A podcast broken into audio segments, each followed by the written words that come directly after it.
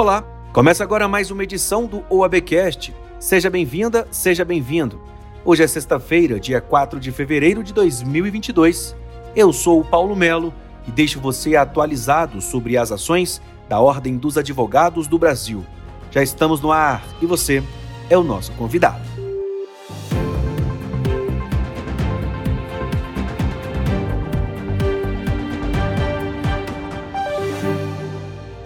José Alberto Simonetti, conselheiro federal da UAB pelo Amazonas, foi eleito e tomou posse nesta semana como novo presidente da Ordem dos Advogados do Brasil para o triênio 2022-2025. Em seu discurso de posse, Simonetti afirmou o compromisso de campanha, que é olhar para todas as advogadas e os advogados, independentemente de onde estejam atuando. Acompanhe. Faremos uma gestão da advocacia para a advocacia. Isso implica olhar para o território, inclusive para, para as localidades mais distantes. Trabalharemos para levar às localidades remotas ações relacionadas a temas como prerrogativas, jovem advocacia, mulher advogada, direitos humanos, honorários, defesa da democracia e outras ações e estruturas que beneficiem diretamente os colegas. Para isso, criaremos uma coordenação responsável pela interiorização das estruturas da OAB, prestando também apoio para as seccionais fazer o mesmo em suas regiões. Inclusive, dando concretude à prioridade da gestão, que é a valorização da advocacia. Vivenciamos um período de inflexão em que a OAB se adequa à evolução da história. Esta é uma temporada de mudanças estruturais significativas que devem ser aprofundadas.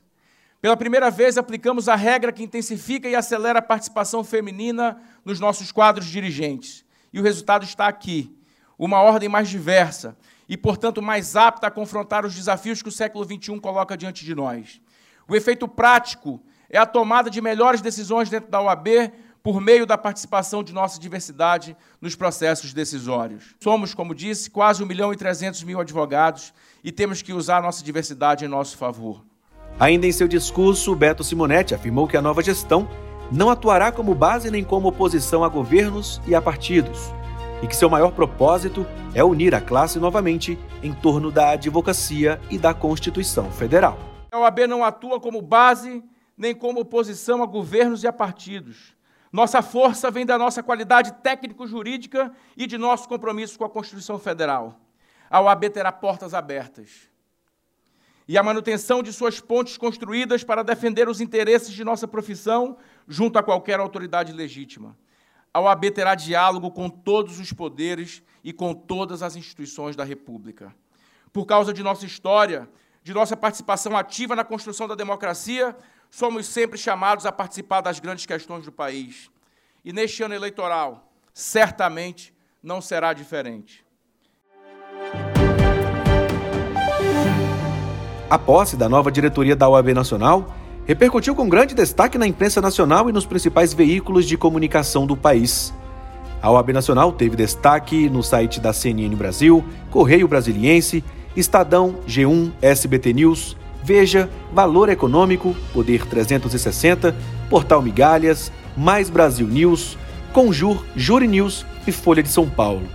Estiveram em destaque temas abordados no discurso do novo presidente nacional da OAB, como a independência política da ordem, o foco da entidade na defesa da democracia, a defesa das prerrogativas e dos honorários, a valorização da profissão em regiões distantes, o oferecimento de capacitações para as pessoas inscritas na OAB e a união efetiva da classe.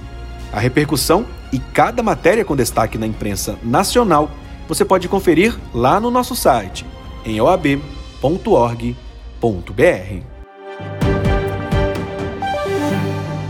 A Ordem dos Advogados do Brasil participou ainda nesta semana da sessão de abertura do ano judiciário de 2022, promovida pelo STF. Em razão das recomendações de distanciamento social como forma de combate à Covid-19, a solenidade aconteceu de modo híbrido e contou com a participação online do membro honorário vitalício da OAB Nacional, Felipe Santa Cruz. Hoje, nesta data tão carregada de simbologia e história, inicia-se mais um ano do Judiciário. Digo, sem medo de errar, que foi a resistência às tentativas de submeter essa corte, calar a advocacia, sufocar a liberdade de expressão e ferir nossa jovem democracia que nos permitiu chegar até aqui. Talvez seja este o ano mais importante desde 1988 para a nossa democracia. A realização das eleições exigirá de toda a sociedade a vigilância incansável para que elas ocorram com lisura, transparência e debate com a sociedade. Encerro aqui a minha caminhada à frente da OAB, mas certamente seguirei na travessia como advogado, honrando o juramento que fiz ao receber a, sagrada carteira da Ordem, a carteira de Sobral, a carteira de Heleno Fragoso e de tantos heróis, e que me guiou em todos esses anos essa missão: defender a Constituição, os direitos humanos e a justiça social. A OAB também participou da sessão solene de abertura do ano judiciário realizada pelo Superior Tribunal de Justiça. Na ocasião, o presidente nacional da OAB, Beto Simonetti, proferiu um discurso centrado na defesa das disposições do Código de Processo Civil em relação aos honorários advocatícios e das prerrogativas da advocacia. E é imprescindível para o Estado de Direito a valorização dos advogados e das advogadas brasileiras. Com respeito às suas prerrogativas e o deferimento de honorários advocatícios de acordo com a lei processual. Os honorários não são fonte, os honorários são fonte, são sim a fonte de subsistência do profissional liberal que possui toda uma estrutura de escritório a manter. É por isso que a OAB defenderá as prerrogativas profissionais, atuando para resgatar a dignidade da profissão e defenderemos as disposições do Código de Processo Civil em relação aos honorários. Do mesmo modo, Defenderemos o Poder Judiciário, que em tempos difíceis manteve-se fiel à Constituição e à população brasileira. Prezados ministras, prezadas ministras, todas as pessoas têm direito a uma defesa eficiente, comprometida, independentemente das acusações que enfrentam. E o Superior Tribunal de Justiça, ao salvaguardar os direitos da população, tem feito jus ao epíteto de Tribunal da Cidadania. É fundamental que os advogados, em nome de seus representados, por respeito do direito de defesa, possam fazer sustentações orais no plenário sem embaraços. É imprescindível que possamos expor aos ministros e ministros os argumentos e contra-razões da defesa.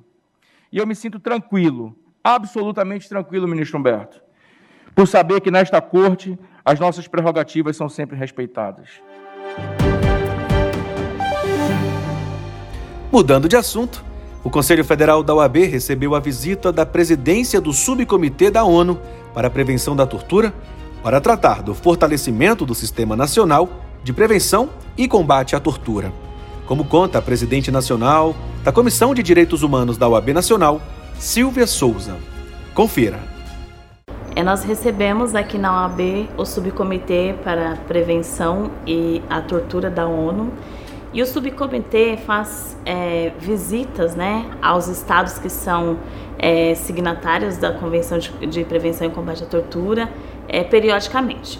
Então, essa visita que foi feita ao Brasil, ela já estava agendada há um bom tempo e é natural que o subcomitê faça inspeções também em estabelecimentos de privação de liberdade. Aí a gente está falando de de clínicas psiquiátricas, de estabelecimentos de pessoas que estão é, em privação de liberdade, como cárcere, o socioeducativo. No entanto, a visita que foi feita, é, que está sendo feita ao Brasil nesse momento, é para é, conversar com as instituições que têm alguma atuação na prevenção e no combate à tortura ou que deveria se implicar nisso. Então, a visita, de, essa visita do subcomitê está voltada para a conversa com as institucionalidades. Então, eles vieram conversar com a AB, foram no CNJ, conversaram também com o parlamento, devem conversar com o Ministério da Família e Direitos Humanos e a maior preocupação que nos foi apresentada